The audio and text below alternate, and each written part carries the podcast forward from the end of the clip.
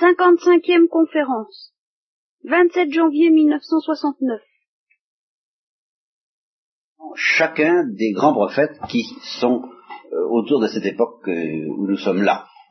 Isaïe qui se situe un peu avant Josias, par là, vous voyez, du côté d'Akaz, bon, dont, nous parlerons tout à l'heure, parce que je vous ai dit un mot d'Isaïe, même si je vais vite. Isaïe, Jérémie, qui est au moment de la première déportation, qui est en plein dans les événements en question, qui a été déporté au moment où c'était pas encore trop tragique. La deuxième déportation, c'était la fin, c'était la liquidation de Jérusalem où elle a été détruite, et le temple aussi. Mais enfin, il y a eu une première déportation où on pouvait encore espérer vaguement quelque chose, n'est-ce pas? Euh, À ce moment-là, il y a eu Jérémie. Un autre très grand prophète, fort important, qui se nomme Ézéchiel, sur lequel il faudrait s'attarder très longuement, si on voulait vraiment l'étudier. Et enfin, un prophète dont je vais commencer par vous parler ce soir, avant même Isaïe, parce qu'il est encore antérieur à Isaïe, et qu'il a une très grande importance tout en étant classé parmi les petits prophètes, Osée. Bon. Puis d'autres, dont on pourrait aussi s'occuper, on passe rapidement, euh, assez rapidement sur tous ces prophètes-là, je vous en donne un petit aperçu, et c'est ça qui me rend fou, c'est d'ailleurs de vous donner un petit aperçu de quatre prophètes à la fois, c'est vraiment euh, forcément à laisser tomber. Hein. Alors le premier de ces prophètes, c'est Osée, et il est extrêmement important. Alors Osée se situe au temps d'Ézéchias, de, Jotam, d'Akaz et d'Ozias, voilà. C'est-à-dire un certain nombre de gens dont je vous ai déjà parlé, qui se situent peu avant Josias. Vous voulez que je vous les situe au point de vue de la date? Je vais vous les situer au point de vue de la date. Je rien. Pardon? Non, pas ceux-là. Ils sont tous avant Josias. Oui. Ozias. Ozias, Jotam, Akaz, Ézéchias. Tous ces gens-là, on en a parlé avant Josias avant Josias, que vous avez là, n'est-ce pas Vous avez Amon. Je, vous les lis les uns après les autres. Je remonte de ce qui est plus récent vers l'arrière, n'est-ce pas? Alors vous avez donc Josias qui est ici, avant lui Amon, Manassé, qui est le l'impie abominable dont je vous avais parlé, n'est-ce pas? Ézéchias qui est au contraire le roi pieux qui avait commencé à faire tant bien que mal une certaine restauration, moins nettement que Josias, mais enfin tout de même un peu. Et alors, avant Ézéchias, donc Ézéchias, c'est le dernier sous lequel, si je peux dire, s'est exercée l'influence d'Osée. Et alors, vous trouvez les autres, euh, Akaz, Joatam et Osias. Osias se situe en 800 à peu près, en l'an 800. Alors vous voyez à peu près depuis 800 jusqu'à euh, Ézéchias à peu près en 700. Vous voyez ce que ça donne. Pendant un siècle, donc de 800 à 700, c'est exercer l'influence d'Osée. Elle est extrêmement importante.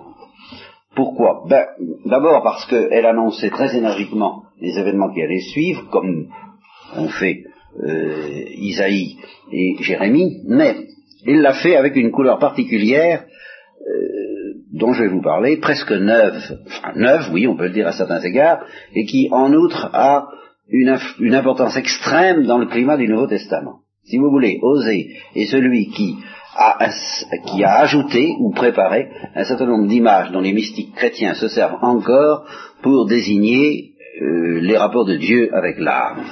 Et l'image fondamentale dont se sert Osée, c'est l'image du mariage. voyez Et il s'en sert de manière très réaliste parce que euh, dans cette perspective où Dieu est l'époux d'Israël, considéré comme euh, une vierge auquel Dieu a décidé de se marier, hein, c'est exactement comme ça qu'il faut voir la chose, euh, cette vierge devient une prostituée. c'est comme ça que l'histoire d'Israël est, racontée. Et euh, cette vierge qui est devenue une prostituée va être durement châtiée par son mari, mais il va la reprendre. Voilà, c'est tout, le fond de l'affaire. Et c'est une manière, c'est sous cet angle-là que Osée raconte l'histoire d'Israël. Alors, euh, je vous lis le début du texte. Commencement. Alors, ça commence comme ça. Euh, je ne sais pas si c'est le premier qui fait ça, Osée. Il y, en a eu d'autres qui l'ont fait déjà. Je crois que j'ai dû vous raconter des histoires de ce genre. Mais enfin, à partir de Osée, avec et plus encore avec Jérémie et Ézéchiel, on va avoir affaire à ce qu'on appelle des gestes prophétiques. Mais les gestes prophétiques, ça va très loin, comme vous allez voir ici on, dit au prophète, fais ça. Par exemple, prends une cruche et casse-la. Bon, ben, ça veut dire que le peuple d'Israël, voilà, voilà comment je vais, voilà comment je vais faire avec le peuple d'Israël. Je vais le briser. Vous voyez, et tout à l'avenant. Mais alors, euh, mais alors, les gestes que Osée est chargé de faire, vous allez voir que ça va assez loin. Avait dit à Osée, va, prends une prostituée et des enfants de prostituées, et puis allez prends-les avec toi. Car le pays se détourne de Dieu en se prostituant. Alors, il va chercher Gomer, fille de d'Ibrahim. Alors c'est là où, quand j'aurai eu le temps d'étudier la question, nous, pourrons établir exactement quelle est la nuance de prostitution de Gomer, parce qu'il y a plusieurs nuances. C'est certainement pas quelqu'un de très recommandable, mais euh, il y a pire également. C'est un, un, certain degré. C'est pas une professionnelle à proprement parler, je crois. Alors c'est là que j'ai pas eu le temps de préparer. Je m'en excuse pour les raisons que vous savez. J'avais pas le temps de voir ça à fond.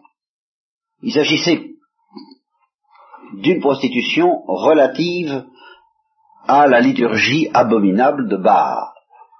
C'était pas n'importe quelle prostitution. Alors, ce terme symbolise l'infidélité du peuple, de l'alliance à l'égard de Yahvé, et son apostasie. Apostasie qui trouve son expression symptomatique et son point culminant dans les rites de fécondité sexuelle au sanctuaire de Baal. Vous voyez, il y a un lien avec ces histoires-là. Bon. Il existe un rapport étroit entre le terme caractéristique chez Osée, bon, suit le terme hébreu, peu importe lequel, et euh, des passages où il est question de la fécondité sexuelle dans le sanctuaire de Baal. Il s'agit donc, voilà, qui va nous donner une idée plus précise de cette femme que Dieu demande à Osée d'épouser. Tu vas la prendre. Hein Alors, il s'agit donc d'une femme qui s'est associée à l'apostasie du peuple en participant au culte de fécondité au pluriel, les, cultes de fécondité. En sorte que ces enfants portent aussi la marque de cette apostasie, de cette abomination. Et c'est tout ça qu'il faut qu'ils ramassent. Et alors, ce qui est frappant, d'après là encore la note que je n'ai pas eu le temps de digérer, toujours la même chose, il s'agit, les enfants en question, ce ne sont pas des enfants que Madame Gomer, puisque c'était, il s'appelait Gomer, ou que Mademoiselle Gomer traînait avec elle et qu'il adopte. Non, non, ce sont les enfants qu'il va lui donner lui, et qui vont être appelés des enfants de prostitution. Alors, quelle relation exacte? Toujours la même chose, je continue à lire ma note. Y a-t-il entre le culte de Baal et euh, l'expression qui désigne cette femme comme prostituée? Est-ce que c'est simplement une adoratrice de Baal au sens plus large Et ça mériterait le terme de prostituée, n'est-ce pas? Une juive, enfin une israélienne, une, une, une, hébreu, comment, ça? Une hébraïque qui adore Baal et, spirituellement parlant, une prostituée. Donc ça pourrait, à la rigueur, s'entendre ainsi. Alors le, commentateur et toute la tradition chrétienne dit euh, c'est quand même pas assez, ça devait, y avoir quand même un peu plus que ça. Hein et en particulier, ça n'expliquerait pas que les enfants qu'elle donne à Osée s'appellent eux aussi des enfants de prostitution. Alors, il est probable que, donc, elle avait participé plus ou moins aux rites de fécondité eux-mêmes. La façon la plus caractéristique pour une femme de prendre part à ces rites sacrés, ben, évidemment, c'est facile à prévoir, c'est de s'engager, comme on dit, engagez-vous, engagez-vous, l'engagement chrétien, quoi, c'est de s'engager euh, comme prostituée sacrée. Alors, oser dans, plus tard, dans un autre chapitre que nous lirons, mentionne de telles prostituées, avec lesquelles les prêtres célèbrent des repas sacrificiels. Bon, alors ça, le Deutéronome, dans un chapitre dont vous vous souvenez certainement, avait strictement interdit ce genre de bazar, n'est-ce pas? C'était rigoureusement abominable. Mais on le trouve assez souvent dans les religions orientales. Bien. Alors, le prototype de ces prostituées sacrées était la déesse syrienne Kadesh.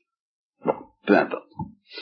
Alors, on, s'imaginait, je lis toujours le texte sans avoir eu le temps de le repenser, on s'imaginait que la fécondité terrestre, le fait d'avoir des enfants, hein, dépendait de l'union amoureuse du Dieu du ciel, le Baal du coin, hein, avec la déesse mère. Et alors il fallait qu'il y ait des femmes qui jouent le rôle de représenter la déesse mère. Alors par un processus magique, voilà, c'est bien.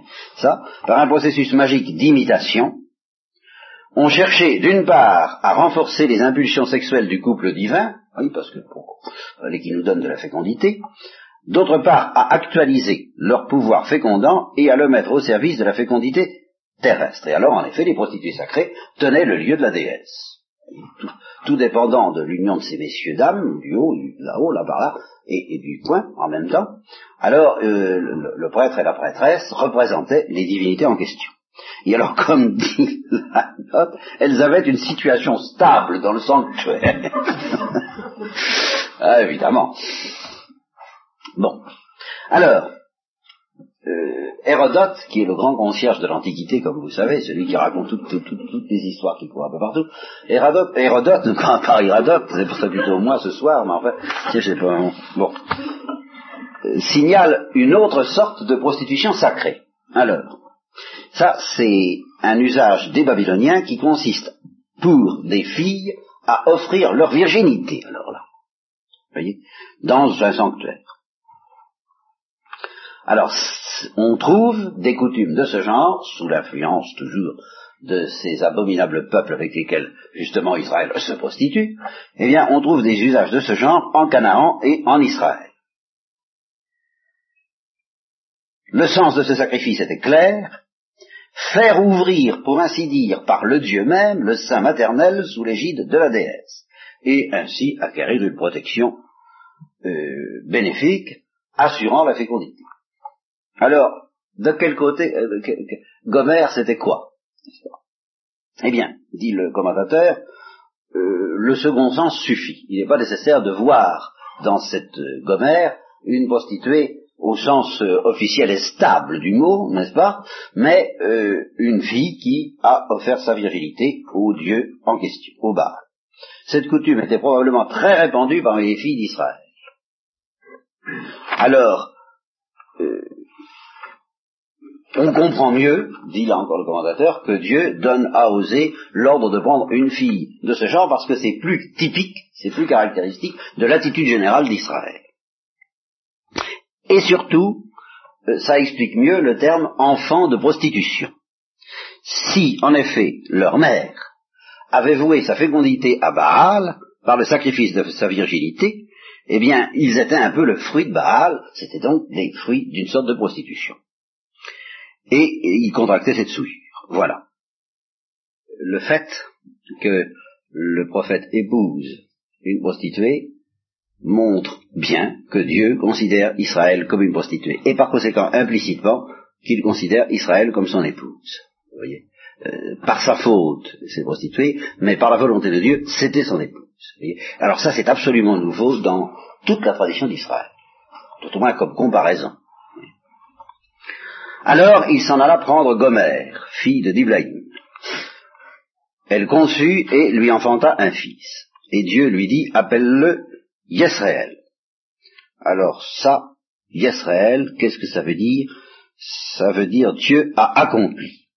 Car, dit Dieu, encore un peu de temps, attends un peu, espère un peu, hein, et puis je vais punir le crime. Alors voyez toujours ça qui est là, à l'horizon. Hein. On est aux portes de, la liquidation définitive. Alors encore un peu de temps, et je punirai le crime de Yisraël sur la maison de Jéhu, et je mettrai fin à la royauté de la maison d'Israël. Nous sommes à une époque, hein, nous remontons à une époque où Samarie n'a pas encore disparu, tout à fait. Vous vous rappelez la disparition du royaume d'Israël. Ce jour-là, il arrivera que je briserai l'arc d'Israël dans la vallée de Yisraël, elle consuit à nouveau.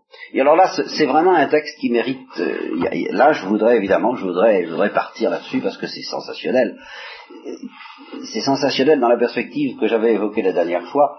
Euh, vous vous rappelez ce texte d'Isaïe dans lequel il dit Parle-leur et qu'ils n'entendent pas. Euh, alors plutôt, dis-leur, regardez et ne voyez pas, écoutez et n'entendez pas. Et puis il ajoute, et je pense que, bon, vous voyez cette espèce de violence du type déçu. Alors là, ça va s'exprimer encore d'une manière euh, inattendue, mais à mon avis bouleversante. Elle lui donne une fille, il dit, bon, eh bien, appelle-la celle que j'aime pas. Vous voyez, c'est sensationnel. Appelle-la je l'aime pas. Voilà, non aimée.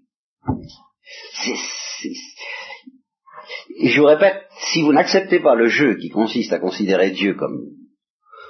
Euh, au fond, tout ça, c'est sur l'air de cette parole que, André Aubé prête à, Noé au sujet de Dieu dans, son, dans sa pièce de théâtre sur Noé, Noé disant à ses fils, écoutez, vous savez, ça va mal tourner, votre affaire, ça va mal finir, hein, parce qu'enfin, Dieu, y avait, y avait, y avait, euh, vous foutez de lui, c'est pas un saint, cet homme-là, voyez. Et ça, ça veut dire qu'il n'est pas impassible. C'est une très grande vérité théologique que seuls les chrétiens devraient pouvoir comprendre. C'est inintelligible en dehors du christianisme, cette histoire-là. Qu'on puisse garder l'impassibilité au plan théologique et la non-impassibilité au plan euh, affectivo-pratique. Hein eh bien, euh, si vous n'entrez pas dans cette perspective-là, c'est pas la peine de lire la Bible. Enfin, alors, vous voulez s'amuser à écuyer les machins comme ça. ça respire la, scène de ménage, ce que j'utilise. Hein mais, mais, au sens vraiment terriblement violent du mot. Bon, allez. Euh, après, je dis, appelle-la, celle que j'aime pas. Non aimée. J'aime plus. Voilà. J'aime plus, j'en veux plus. Bon. Et c'est ce qu'il dit. Parce que maintenant j'ai fini, hein, moi j'ai plus de pitié pour la maison d'Israël. Un saint, moi, voilà. Hein. Je lui retire entièrement. Mais alors à ce moment-là, ça se passe à une époque où euh, c'est surtout Israël qui est visé, Israël n'ayant pas disparu, et où Judas, euh, il y a encore un petit espoir pour Judas. Alors il dit, ben j'aurais pitié de Judas. Judas, oui, je le sauverai, hein, parce que je suis leur Dieu. Mais Israël, non. Bon. Et alors, ça continue. Alors, elle sevra non aimée, c'est son non aimé, et puis elle consulte encore, et elle enfantera un fils. Alors comment je l'appellerai celui-là demande, euh, demande Osée. Eh ben tu l'appelleras pas mon peuple. Vous voyez, c'est, c'est, hein, c'est plus mon peuple, j'en veux plus. Parce que vous n'êtes pas mon peuple, et je suis. Et, alors, et moi, mon nom, vous savez ce que je, mon nom pour vous? Ben, C'est je n'existe pas pour vous. Voilà mon nom.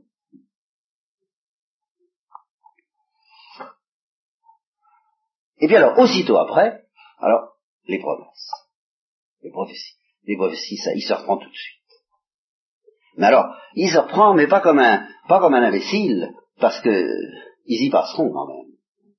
Ils y passeront vraiment et il précisera bien. Et il, demandera à Gomer des gestes prophétiques pour signaler que pendant un certain temps, il ne va plus avoir aucune relation avec euh, Osée, pour, pour, bien montrer pendant un certain temps, c'est fini. Entre Gomer et moi, tout est fini, pendant un certain temps.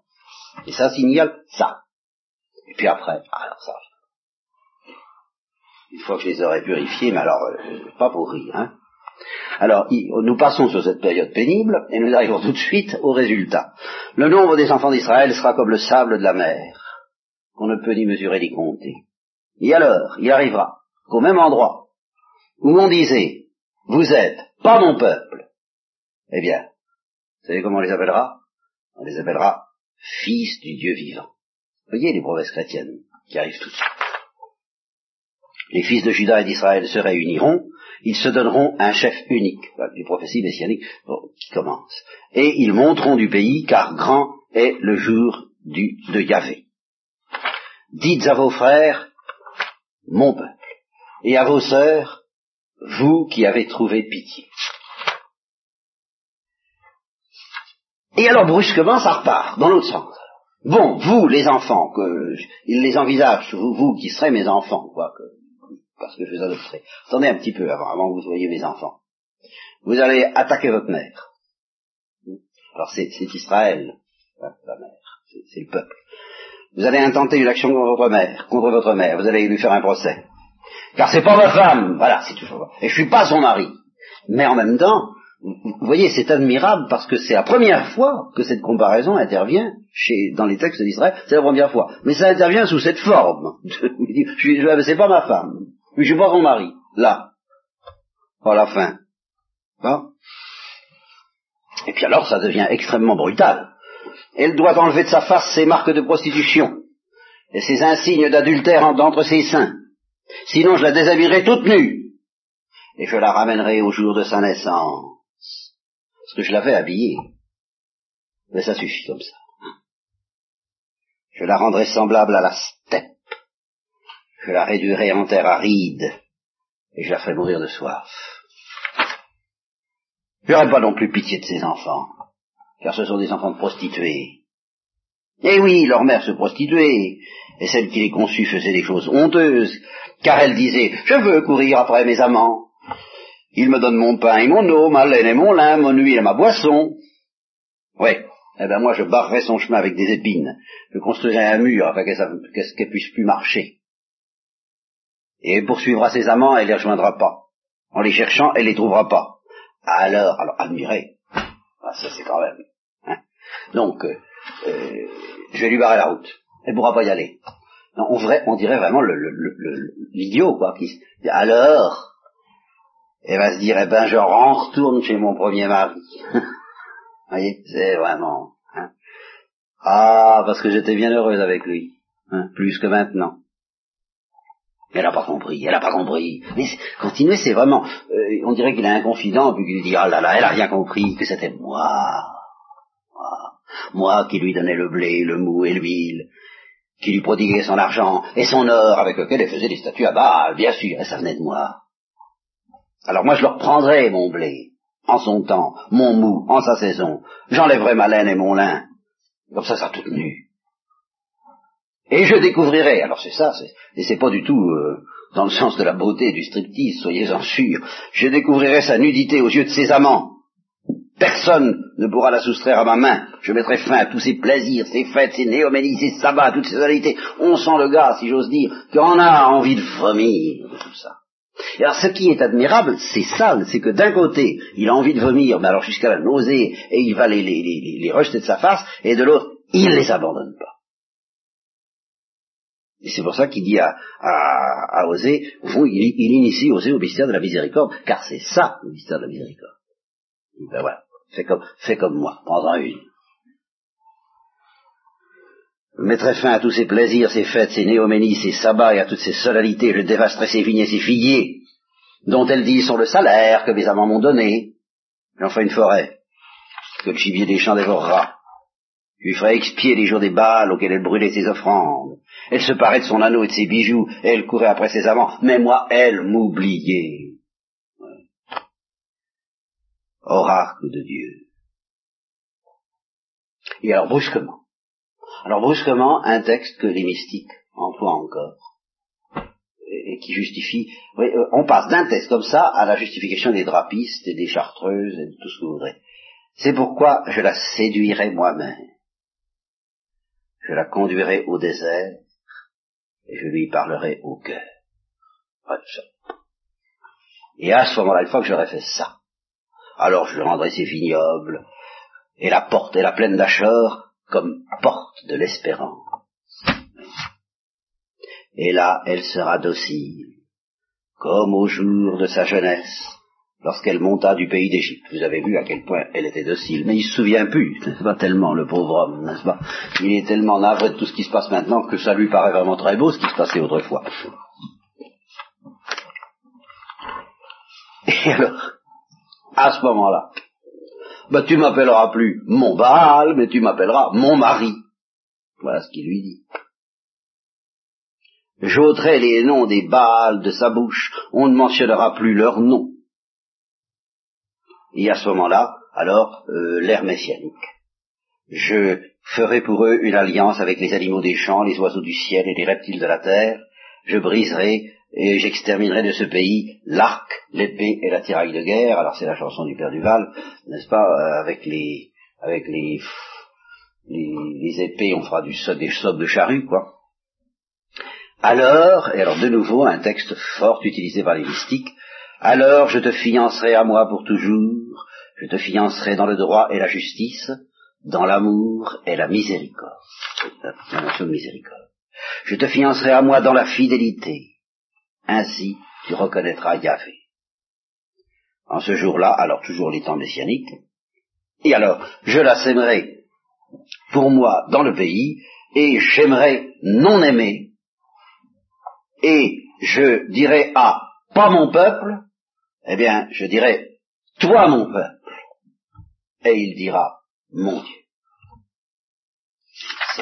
Ah, c'est très simple. Il n'y a vraiment pas besoin de, de faire de la théologie de quintessence, des, abstractions de quintessence pour comprendre ces trucs-là. Et en même temps, ce qui est difficile à comprendre, ce qui est plus difficile à comprendre que tout, aussi bien avec l'esprit qu'avec l'intelligence, c'est que ça puisse vraiment s'appliquer à nos rapports avec Dieu. C'est très difficile à réaliser affectivement, et c'est très difficile à comprendre intellectuellement, et c'est tout le christianisme, et c'est déjà là. Alors, Dieu me dit, va de nouveau et aime une femme qui en aime un autre. Alors, non seulement il va épouser une adultère, mais il lui est demandé, alors je ne sais pas si c'est la même, c'est là j'ai pas le temps de regarder, je crois que c'est la même quand même, mais il, lui est demandé d'épouser une femme qui va être infidèle, une fois épousée, pour que pour qu'il sache un peu ce que c'est et pour qu'il il, accomplisse la situation par un geste prophétique. Donc, aime une femme qui en aime un autre et qui commet l'adultère, comme Yahvé aime les fils d'Israël, bien qu'ils se tournent vers d'autres dieux, et qu'ils aiment les gâteaux de raisin. Je ne vois pas très bien ce que les gâteaux de raisin viennent faire là-dedans, mais je le saurai la prochaine fois, soyez tranquille, quand j'aurai vu la note. Et alors, ici, il va accomplir le geste prophétique de ce que Dieu fait à l'égard d'Israël. Il dit à sa femme, eh bien, on va se séparer pendant de longs jours, pendant longtemps et tu resteras là tranquille, sans te prostituer et sans appartenir à aucun homme. Et moi, j'irai pas chez toi non plus. Voilà, tout est, euh, euh, ma femme, tout est rompu. Et alors ça, ça veut dire tout ce qui se passe ici pendant ce temps. Pendant quelque temps, les fils d'Israël resteront sans roi et sans prince, sans sacrifice et sans stèle, sans éphode ni téraphim, le temple sera rasé. Après ça, eh, voilà. Ça, ils auront compris ils se convertiront et ils chercheront Yahvé leur Dieu et David leur roi, David c'est Jésus-Christ, ils s'approcheront en tremblant. En tremblant, non pas en tremblant, voyez-vous, en tremblant d'être grondé par Dieu, mais en tremblant de le perdre. En tremblant de Dieu et de ses biens à la fin des jours. Écoutez la parole de Yahvé, vous, enfants d'Israël, car Yahvé intente un procès aux habitants du pays, car il n'y a ni fidélité, ni sens, ni fidélité, ni sens de l'alliance, ni connaissance de Dieu dans le pays.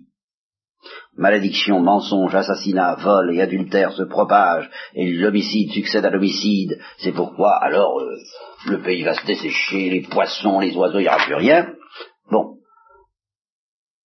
et alors, ici, c'est là où je voudrais bien, là encore, avoir le temps de regarder, euh, ceux que j'accuse, c'est pas le peuple, c'est le prêtre. Nul ne doit être accusé, personne ne doit être réprimandé, mais c'est avec vous que j'entre en procès au prêtre, au prêtre au singulier. Alors c'est là où je vais de voir ce que c'est. Hein. Tu tomberas en plein jour, le prophète tombera aussi de nuit, que ça veut dire? Ben, J'en sais rien, à la prochaine fois. Et je ferai périr ta mère. Mon peuple périt, alors ça évidemment, euh, ça justifie beaucoup votre présence ici. Mon peuple périt faute de connaissance. Puisque tu as rejeté la connaissance, je te rejetterai de mon sacerdoce. Puisque tu as oublié l'enseignement de ton Dieu, moi aussi j'oublierai tes fils.